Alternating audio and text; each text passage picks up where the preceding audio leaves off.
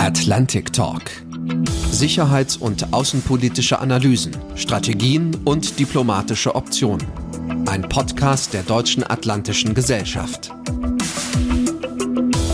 Hallo und herzlich willkommen beim heutigen Atlantic Talk Podcast zum Thema Indien. Ich bin Oliver Weiland. Es klang schon etwas großspurig, als der indische Premierminister Narendra Modi erklärt hat, das 21. Jahrhundert zum indischen Jahrhundert zu machen. Aber Indiens geopolitische Bedeutung ist vor dem Hintergrund der immer schärferen Konkurrenz zwischen den USA und China immens gewachsen die letzten Jahre. Indien verfügt über Nuklearwaffen, über das zweitgrößte Heer der Welt und Indien wird in wenigen Jahren das bevölkerungsreichste Land der Erde sein. Und so bewerben sich denn auch viele westliche Staaten, inklusive Deutschland, um die Gunst des als größte Demokratie der Welt gelobten Landes und seines Premierministers. Der allerdings ließ große Teile des einst unabhängigen Kaschmirs besetzen, macht als ehemaliger Funktionär einer faschistischen hinduistischen freiwilligen Organisation immer wieder durch nationalistische Hetze gegenüber Minderheiten von sich reden und er betreibt eine Make in India Wirtschaftspolitik der Abschottung. Ob Indien auf diesem Weg seine hochgesteckten Ziele politisch als Großmacht anerkannt zu werden erreichen kann, das möchte ich mit unserem heutigen Experten Tobias Scholz besprechen. Tobias Scholz promoviert derzeit im Rahmen eines PhD Joint Programs am King's College London sowie an der National University of Singapore. Sein Thema sind Kontinuität und Wandel in der indischen Außen- und Sicherheitspolitik. Einer seiner Forschungsschwerpunkte im Bereich der indischen Sicherheitspolitik ist die Cybersecurity. Ich habe mich schon im Vorfeld auf dieses Gespräch gefreut und heiße Sie im Moment aus Singapur mit mir verbunden. Herzlich willkommen im Atlantic Talk Podcast, Tobias Scholz. Hallo, freut mich hier zu sein. Herr Scholz, ist vielleicht ein bisschen gemein von mir, Sie gleich zu Beginn nach einer persönlichen Generalbewertung zu fragen, aber wie beurteilen Sie dieses Versprechen von Narendra Modi, er werde das Jahrhundert zum indischen Jahrhundert machen? Ist das aus Ihrer Sicht eher Ausdruck eines egomanischen Größenwahns oder wirklich eine realistische Perspektive für Indiens Zukunft? Also sagen wir mal so, was Narendra Modi in Indien versucht zu erreichen, ist eine Perspektive aufzuzeigen. Und ich glaube, dass dieses Versprechen, was Narendra Modi gibt, eben äh, vor allem auch dafür da ist, um den Menschen in Indien Hoffnung zu geben und zu zeigen, die Jahre der Armut, die Jahre, in denen es Indien wirtschaftlich nicht so gut gegangen hat, sind vorbei. Und jetzt kommt die Zeit, in denen Indien durchstartet und da sieht sich Indien durchaus eben auch als ein Land, was in den letzten 10 bis 30 Jahren nicht so erfolgreich geliefert hat, wie das China getan hat oder die asiatischen Tiger, Singapur, Hongkong und äh, Korea. Da möchte Indien jetzt aufholen und dran anschließen und äh, nichts weniger ist Narendra Modis Versprechen. Wir haben drei Themen für diesen Podcast. Einmal die innere Einheit, da sind wir schon bei. Im zweiten Teil dann die Grenzkonflikte Indiens, insbesondere mit Pakistan und China und dann die Außenbeziehung. Bleiben wir zunächst aber bei dem Blick auf das Innere. Was eint die Inder und was entzweit sie? Eine Sache, die, wenn ich mir eine persönliche Bemerkung erlauben darf, die mich immer überrascht, wenn ich nach Indien gehe, ist, wie diskussionsfreudig und wie leidenschaftlich Menschen miteinander ins Gespräch kommen, äh, wie jeder Mensch entweder Zeitung liest, Radio hört und einfach gerne debattiert. Also diese Diskussionsfreudigkeit, die, die vereint ähm, das ganze Land und äh, natürlich auch das Cricket, äh, die Sportart wenn wir über die Sachen reden, die äh, Indien äh, teilen oder die für erhitzte Gemüter sorgen, dann sind das äh, sicherlich insbesondere der Streit darüber, welche Bedeutung die Säkularität hat. Also was bedeutet ein säkularer Staat? Was hat ein säkularer Staat zu liefern? Sind alle Religionen gleich vor dem Gesetz oder sind einige Religionen anders zu bewerten? Also, ähm, Sie haben das gerade angesprochen, die äh, aktuelle Regierung, die beispielsweise in einigen Situationen sagt, na, nicht alles im Hinduismus ist Teil einer Religion, sondern bestimmte Bestandteile des Hinduismus sind auch verbindende kulturelle Elemente und sind sozusagen darüber zu stellen. Eine zweite Sache, die trennt, ist in jedem Fall die soziale Ungleichheit. Der südasiatische Subkontinent äh, hat mittlerweile mehr absolut arme Menschen als der gesamte afrikanische Kontinent und gleichzeitig ähm, hat Indien die dritthöchste Anzahl an Milliardären in der Welt. Ja. Ähm, und ja, ein, ein, ein dritter Punkt, wenn ich den noch einschieben darf, ist, ist sicherlich die Frage nach Legitimität von Autoritäten im Land. Also was darf der Staat? Wie viel, äh, wie viel staatliche Gewalt ist in Ordnung oder nicht in Ordnung? Und äh, ja, ich würde sagen, diese, diese drei Themen sind nicht nur in den letzten Jahren, sondern in der gesamten Geschichte Indiens immer wieder von Bedeutung gewesen. Der indische Ministerpräsident Modi, englisch ausgesprochen, Modi wird er im Allgemeinen genannt, äh, war selbst lange Zeit hoher Funktionär der als faschistisch geltenden hinduistischen Nationalen Freiwilligen Organisation RSS. Vorwürfe. Er habe als Hindu-Extremist in seiner Zeit als Chief Minister der Provinz Gujarat ermöglicht oder sogar angestoßen, mehr als 200 Moscheen niederzubrennen und äh, dabei sind am Ende 2000 Moslems ermordet worden. Die halten sich bis heute, diese Vorwürfe. Auf der anderen Seite, der gleiche Mann baut sich auch international ein Image auf als inspirierter Gläubiger, als erleuchteter Guru, äh, hat äh, auf, auf seinen Anregen hin ist der Welt-Yoga-Tag installiert worden durch die Vereinten Nationen. Diskussionen. Ein Yogi hat im äh, EU-Parlament gesprochen. Wie passen diese äh, Schlägertrupp-Hintergründe und dieses heiligen Image bei Modi zusammen?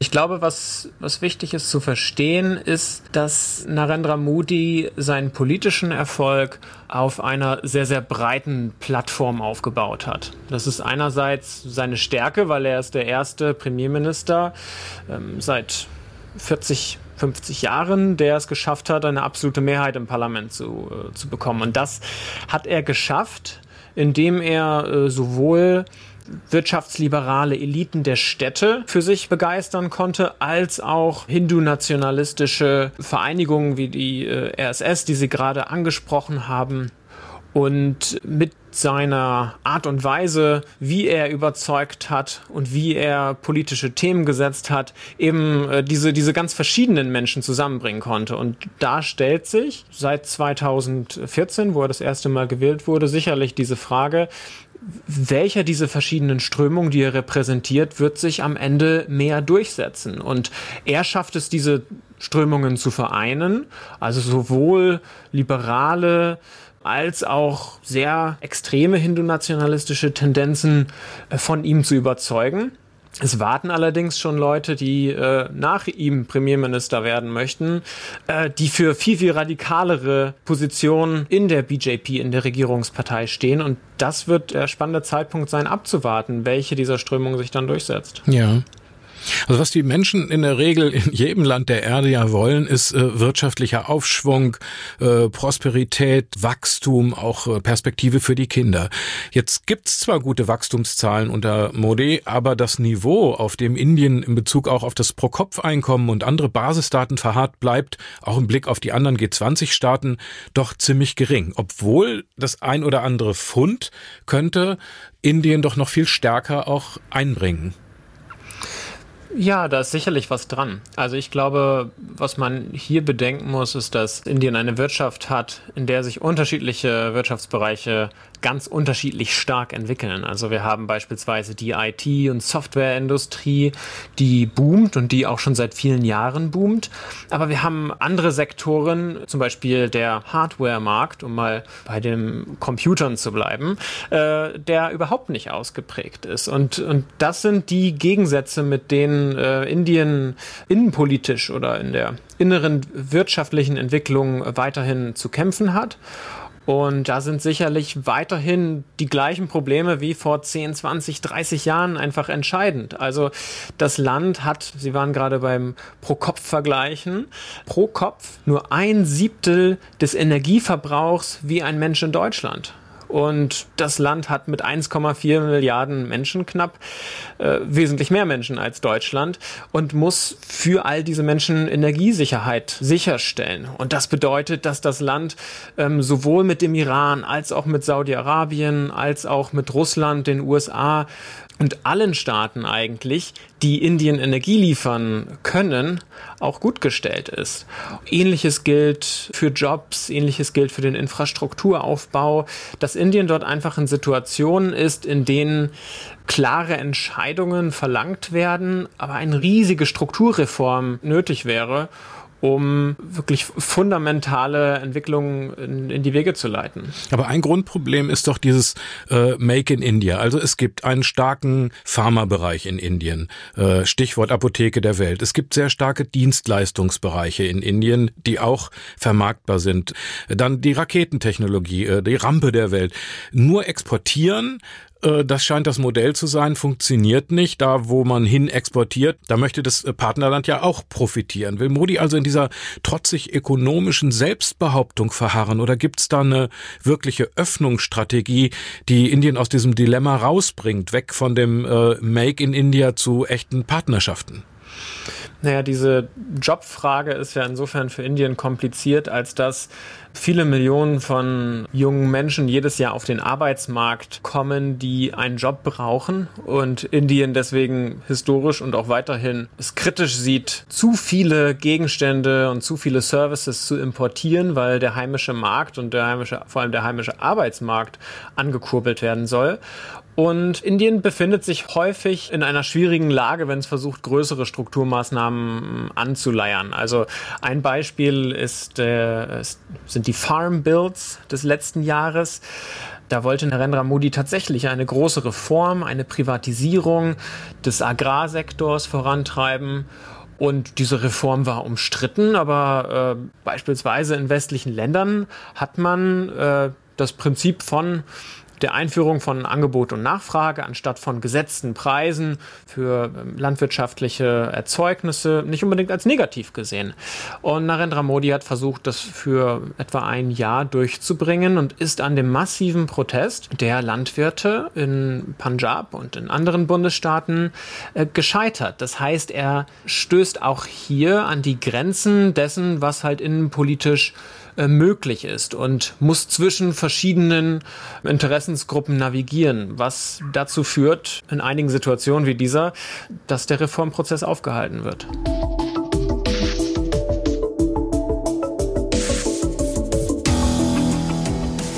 Kommen wir zum zweiten Teil, zu den scheinbar ewigen Grenzkonflikten, mit denen Indien zu kämpfen hat. Die drei Atommächte Indien, Pakistan und China streiten seit der Staatsgründung Indiens 1947 um die Region Kaschmir. Pakistan hat noch 2019 zwei in den pakistanischen Luftraum eingedrungene indische Mirage-Kampfjets abgeschossen. 2020 sind 20 indische Soldaten in der indisch-chinesischen Grenzregion Ladakh mit drahtumwickelten Knüppeln erschlagen worden. Die umstrittenen Grenzen und verschiedenen Lines of Control mitten in den meist vier bis 5.000 Meter hohen Bergen gelten als eine der militärisch höchst befestigten Regionen der Welt. Herr Scholz, wie ist der Status quo? Wie ist das völkerrechtlich einzuordnen und was passiert da oben? Oben in den, ich sag mal, eigentlich gottverlassenen und zugleich doch göttlich schönen und einsamen Bergen? Ja, ich muss zunächst mal sagen, ich bin, bin kein Völkerrechtler, aber ich versuche natürlich mein Bestes. Also, als 1947 Indien und Pakistan unabhängig wurden, haben beide Länder das, was wir als Kaschmir bezeichnen, für sich beansprucht und Indien hat, das war nach dem ersten Krieg, der stattgefunden hat zwischen Indien und Pakistan dann im selben Jahr über die Hälfte dieses Territoriums kontrolliert. Im Anschluss daran waren beide Länder nicht zufrieden mit der Situation und haben sich darauf geeinigt, zu den Vereinten Nationen zu gehen, um eine Lösung zu erzielen. Was sie aber nicht beachtet haben, war, dass der Grund, warum sie zu den Vereinten Nationen gehen, ein komplett anderer ist. Und äh, Indien dieses Problem Kaschmirs als eine Bedrohung der eigenen territorialen Integrität gesehen hat, also Kaschmir schon als eigenes Landesteil angesehen hat und für Pakistan ähm, das eine Sache für das Selbstbestimmungsrecht der Völker war und es um umstrittenes Territorium ging. Und diese Grunddynamik hat sich eigentlich nicht verändert, nur dass Indien über die Zeit gesagt hat, diese Internationalisierung, wie Indien es nennt, des Konfliktes bringt nichts, wir werden das nur noch auf bilaterale Weise lösen. Und in der Zwischenzeit gab es zwei weitere Kriege zwischen Indien und Pakistan um, um Kaschmir und verschiedene Konflikte. Ja, und was das Ganze dann noch komplizierter gemacht hat, war letztlich, dass China immer mehr darauf gepocht hat, die eigenen Ansprüche in der Kaschmir-Region deutlicher zu machen. Ja. Es gibt ein paar öffentliche Filmszenen. Da stehen die Soldaten auf irgendwelchen Trampelfaden in den Bergen, die schreien sich an, die anderen sollen abhauen, nach Hause gehen. Es kommt waffenstillstandsbedingt, denn das gehört zum Status quo zu keinem Schusswechsel, aber man spürt, dass die in jedem Moment wieder übereinander herfallen könnten. Was sind die wirklichen Hintergründe dafür, dass diese Leute da oben in den Bergen stehen und das zu einer so hochgerüsteten Region wird? Was heute zur Debatte steht, ist eigentlich, dass die pakistanisch-chinesische Partnerschaft durch die Belt and Road Initiative Chinas eine immense Bedeutung gewonnen hat und China äh, mit der Unterstützung Pakistans eine Autobahn von China bis an den Hafen des pakistanischen Karachi baut und dadurch in gewisser Weise Indien geopolitisch und geoökonomisch ähm, umgangen wird und aktuell die höchste Autobahn der Welt eben durch das umstrittene Kaschmir gebaut wird und zwar durch die von äh, Pakistan kontrollierten Gebiete. Das sind Bergpässe von 5000 Meter Höhe. Da ist im Winter sind die eigentlich kaum passierbar. Man weiß natürlich, dass äh, China sich nicht äh, vor Großprojekten scheut. Aber ist das wirklich eine realistische Alternative zu dem Seeweg an der südlichen Spitze Indiens vorbei, oben durch den Himalaya Straßen oder Schienen zu bauen? Naja, die, die Kaschmir-Region verbindet im Endeffekt verschiedene Regionen miteinander. Also im Westen grenzt Pakistan, im Osten China, im Süden Indien und im Norden ähm, der letzte Ausläufer äh, Afghanistans im Hindukusch an. Und für den Fall, dass Pakistan und China, die immer intensiver miteinander befreundet sind politisch, es schaffen sollten, hier eine Verbindung zu bauen, die wirklich über lange Zeit nachhaltig äh, konstruiert werden kann durch die neue Seidenstraßeninitiative, dann ist Indien geopolitisch ähm, eingekesselt sozusagen. Leute, die mehr kritisch gegenüber dieser Initiative sind, sagen, ähm, hier findet Einfluss durch Infrastruktur statt und der China-Pakistan Economic Corridor gilt als das Kronjuwel dieser Seidenstraßeninitiative mit mittlerweile 62 Milliarden US-Dollar Kapazität. Und hier werden diese beiden Länder miteinander verbunden und das beinhaltet auch Infrastrukturprojekte in Xinjiang, durchweg durch Pakistan, Straßen, ähm, Eisenbahnen, bis hin zu dem Ausbau des Hafens in Gwada in Südwestpakistan in der Region Baluchistan, womit China die Möglichkeit hätte, nicht mehr durch das südchinesische Meer und den Indischen Ozean zu schiffen, sondern geopolitisch und geoökonomisch einen Zugang hätte durch Pakistan ins Arabische Meer. Für mich bleibt es fast unvorstellbar. Eine Infrastruktur, die die Transportkapazitäten von stadtteilgroßen Containerschiffen ersetzen soll. China ist bekannt als ein Land, das sich vor gigantomanischen Großprojekten bisher wenig gescheut hat, aber trotzdem, es bleibt ein wahnsinniges Projekt für mein persönliches Empfinden, sich diese Handelsroute so vorzustellen. Es gibt mit China aber weit ab vom Kaschmir-Konflikt noch eine andere militärisch mindestens ebenso brisante Konfliktzone, nämlich zur See, den Indischen Ozean. Laut chinesischem Weißbuch von 2019 will Peking seine Seestreitkräfte erweitern zum Schutz, Zitat, ferner Gewässer eine neue Vokabel in der chinesischen Diplomatiesprache. Und das betrifft Indiens Ansprüche in den südasiatischen Gewässern ebenso wie im Indischen Ozean bis hin zum afrikanischen Kontinent. Was passiert da, Herr Scholz? Wie begegnet Indien dem chinesischen Vorgehen im ausdrücklich Indischen Ozean? Naja, für Indien war es natürlich ein Schock festzustellen, dass China den Militärstützpunkt in Djibouti aufgebaut hat und äh, damit sozusagen jetzt in der Lage ist, äh, maritime Einheiten direkt an der Ostküste Afrikas stationiert zu haben. Und äh, das versucht Indien zu kontern, indem es in, naja, Indien nennt es nicht Allianzen, aber schon in kleine Bündnisse eintritt. Da muss man vor allem das Quad nennen, ein Bündnis zwischen Australien, Indien, den Vereinigten Staaten und Japan, die jetzt gemeinsame maritime Übungen machen, gemeinsam durch den Indopazifik fahren und eben sicherstellen möchten, dass der offene, freie Seeverkehr weiterhin möglich ist. Und Indien macht sich im Internationalen stärker für das Seerechtsübereinkommen der äh, VN stark um eben ein Zeichen dafür zu setzen, dass China nicht tun und lassen kann und soll, was es möchte. Welche maritimen Kapazitäten hat Indien denn? Sind eines der wenigen Länder, die überhaupt Flugzeugträger haben. Sie haben äh, nukleare Waffen zur Verfügung. Äh, wo liegen da die Schwerpunkte in der Auseinandersetzung mit China, wenn es um die maritimen Konflikte geht? Ähm, naja, also Indien macht sich schon stark dafür, als Sicherheitsdienstleister im Indischen Ozean aufzutreten.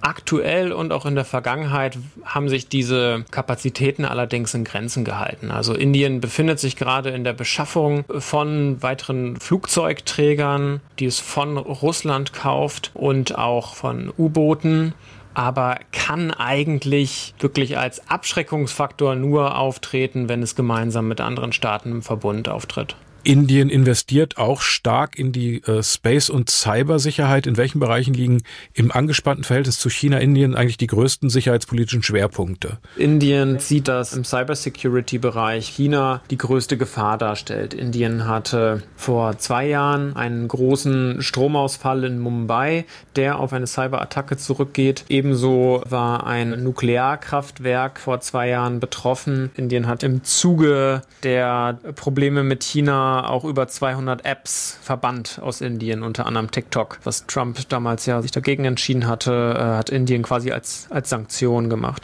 Die innenpolitischen Akteure, die da eine Rolle spielen, eine Division im Außenministerium, einen nationalen Cybersicherheitsberater, der der stellvertretende nationale Sicherheitsberater ist, das Ministry of Home Affairs, was für Cybersecurity sich einsetzt und das Informationsministerium, was federführend in, in vielen internationalen Angelegenheiten ist. Auch wenn natürlich dann die Frage ist, inwiefern ist das alles koordiniert, ne? Oder Teile davon deuten auch eben auf eine Duplikation hin von Verantwortlichkeiten, machen es schwerer für die, für die Bekämpfung, weil es eben keine klaren Hierarchien gibt.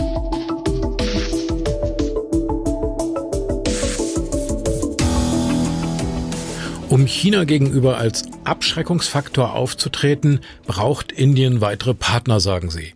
Wir sind damit im dritten Themenbereich angekommen, den Außenbeziehungen Indiens und den diplomatischen Optionen, die sich daraus ableiten lassen.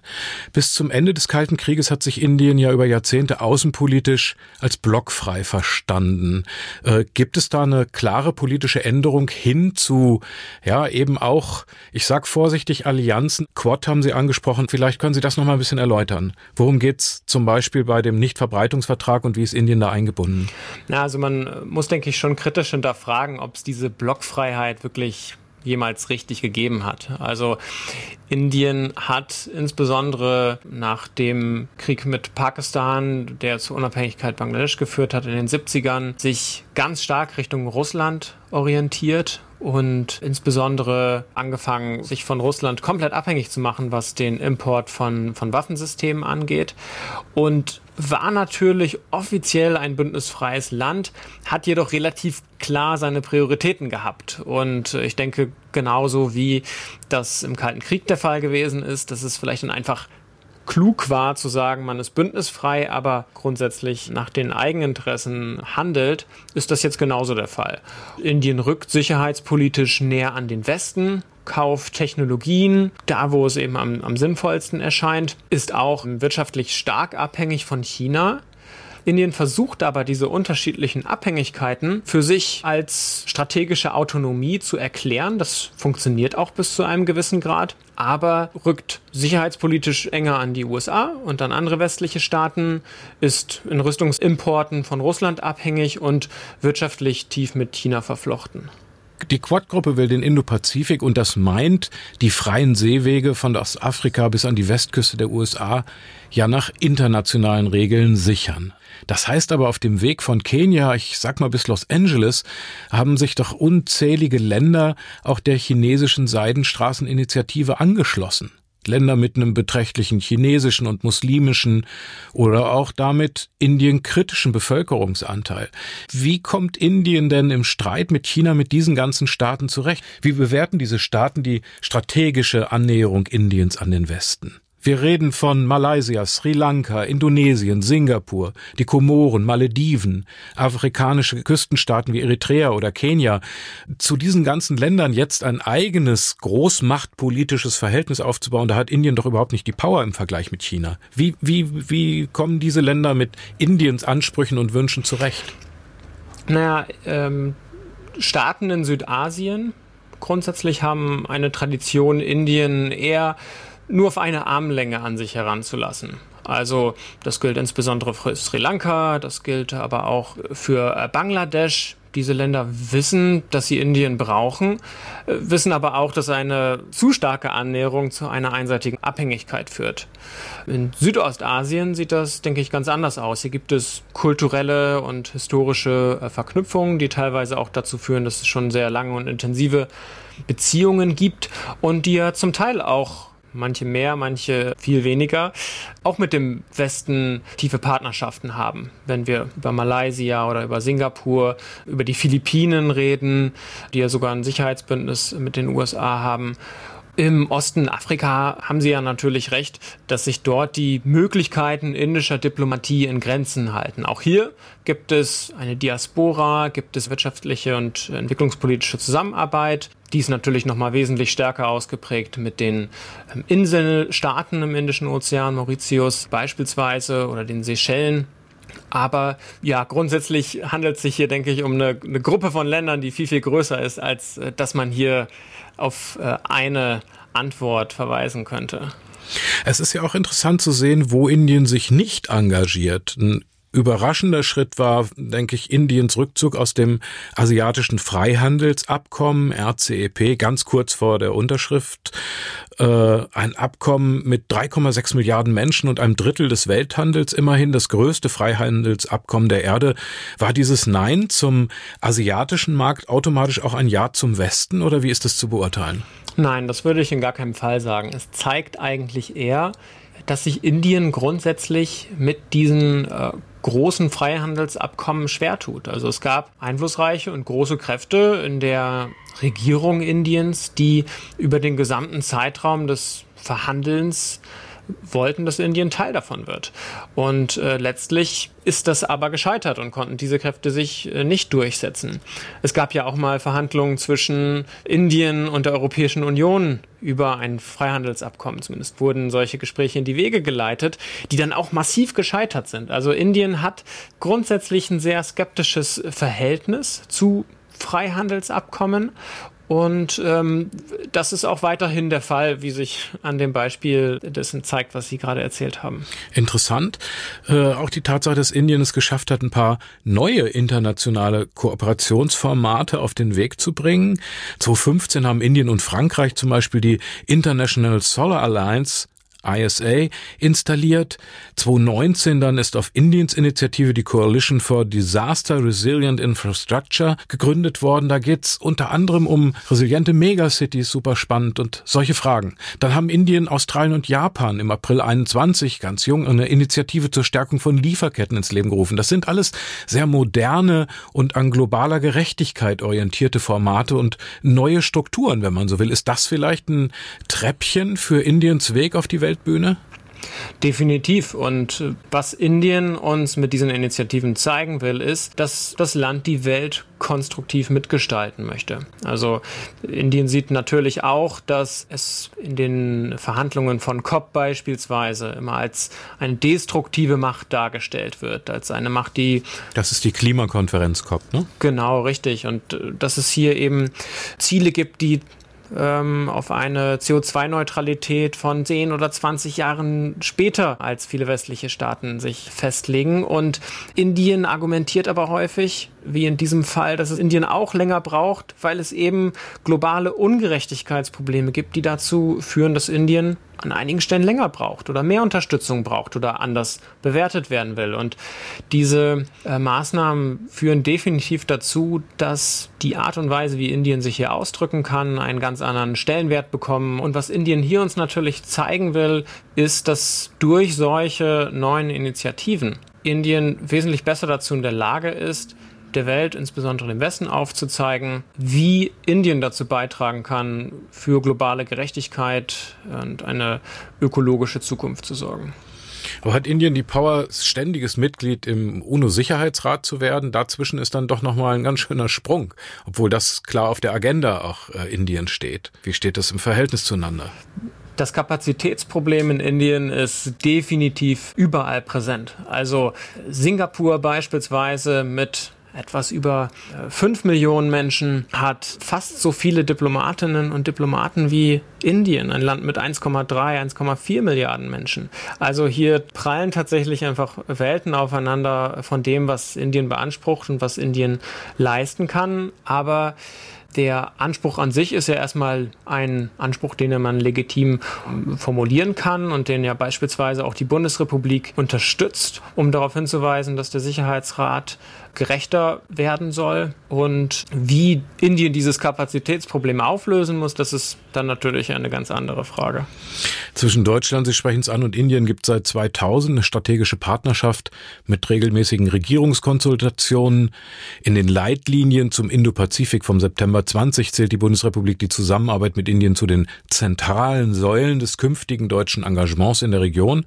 Und auch im Koalitionsvertrag im neuen bekundet die Regierung ein herausragendes Interesse an der Vertiefung der strategischen Partnerschaft mit Indien.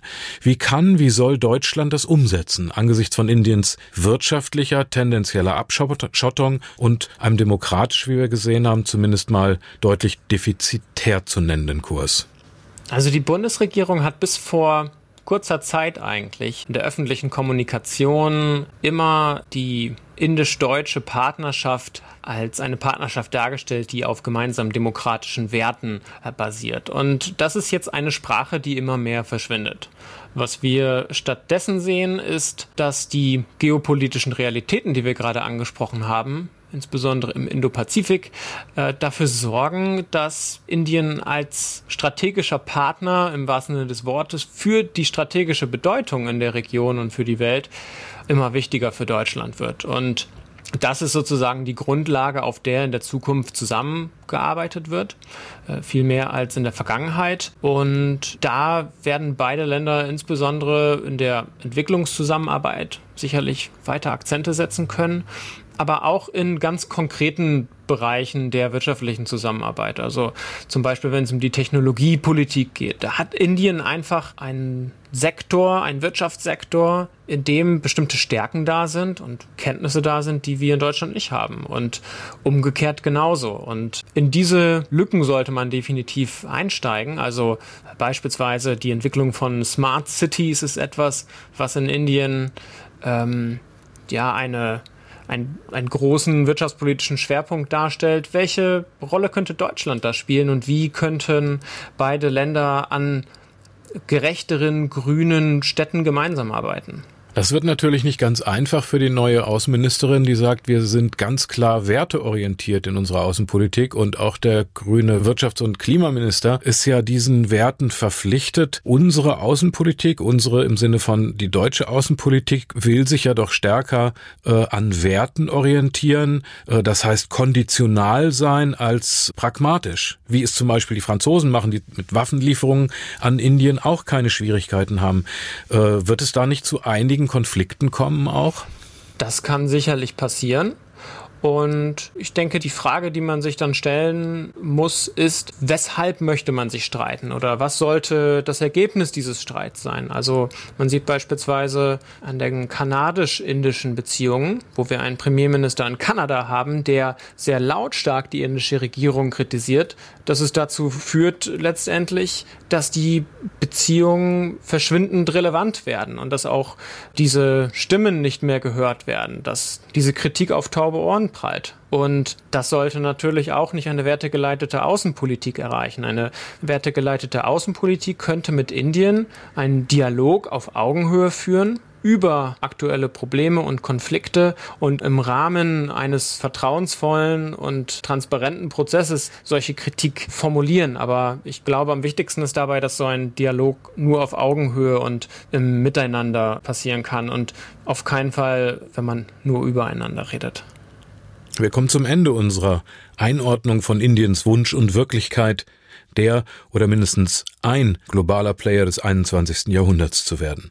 An einem Beispiel ist mir bei der Vorbereitung zu dieser Podcast-Folge aufgefallen, wie, ich nenne es mal, volatil die geopolitischen Verschiebungen im Moment weltweit sind. Nämlich daran, dass das verstärkt die Nähe Chinas suchende Russland, dem China-Rivalen Indien, zum Ärger von Indiens Squad-Partner USA sein Raketenabwehrsystem S-400 verkauft, was die beiden Erzrivalen Washington und Peking unisono auf die gleiche Palme treibt. Ist doch verrückt, oder, Herr Scholz? Ja, aber ähm, auch wenn sozusagen dieses Bild, was ich von Indien gezeichnet habe, in der eigenen Region so pessimistisch aussieht, mit der Entwicklung in Afghanistan, der Entwicklung in Myanmar, der Situation mit dem historischen Erzrivalen Pakistan und von China gar nicht zu sprechen, so muss man doch sagen, dass im globalen Kontext alle eigentlich so gut klarkommen möchten mit Indien wie mit äh, kaum einem anderen Land. Die USA braucht Indien im Indopazifik um hier einen starken demokratischen Partner, wie die USA sagt, zu haben, um gegenüber China in dieser Region entgegentreten zu können. Die Europäische Union sucht äh, weiterhin nach einer größeren strategischen Autonomie und möchte unbedingt mit Indien zusammenarbeiten. Und Großbritannien wird nicht müde zu betonen, dass Indien in der Global Britain Strategie einen absolut wichtigen Stellenwert genießt. Und ähnliche Schwerpunkte zählen für Australien, zählen für Japan und für einige andere Länder. Indien hat momentan den absoluten Luxus, dass alle mit Indien gut klarkommen wollen, außer die direkt von Indien umgeben sind. Das war der Atlantic Talk Podcast mit Tobias Scholz haben Sie herzlichen Dank für die Informationen und Einschätzung zu diesem vielleicht im ersten Moment auch fremden Thema indischer Sicherheitspolitik. Alles Gute für Sie, Herr Scholz. Bleiben Sie gesund und hoffnungsfroh. Alles Gute auch für Ihre Promotionsarbeit und Ihre Zeit in Singapur. Besten Dank. Alles Gute wünsche ich auch Ihnen, unseren Podcast-Hörerinnen und Hörern. Würde mich freuen, wenn Sie auch beim nächsten Atlantic Talk Podcast am letzten Donnerstag im März wieder dabei sein mögen. Und klar, wir freuen uns natürlich über Likes, Daumen hoch, besonders über ganz persönliche Empfehlungen an Ihre Freundinnen und Freunde, wenn Ihnen diese Folge vom Atlantic Talk gefallen hat. Bis zum nächsten Mal verabschiede ich mich von Ihnen mit einem herzlichen Gruß und bleibe Ihr Host und Moderator Oliver Weiland. Atlantic Talk Sicherheits- und außenpolitische Analysen, Strategien und diplomatische Optionen. Ein Podcast der Deutschen Atlantischen Gesellschaft.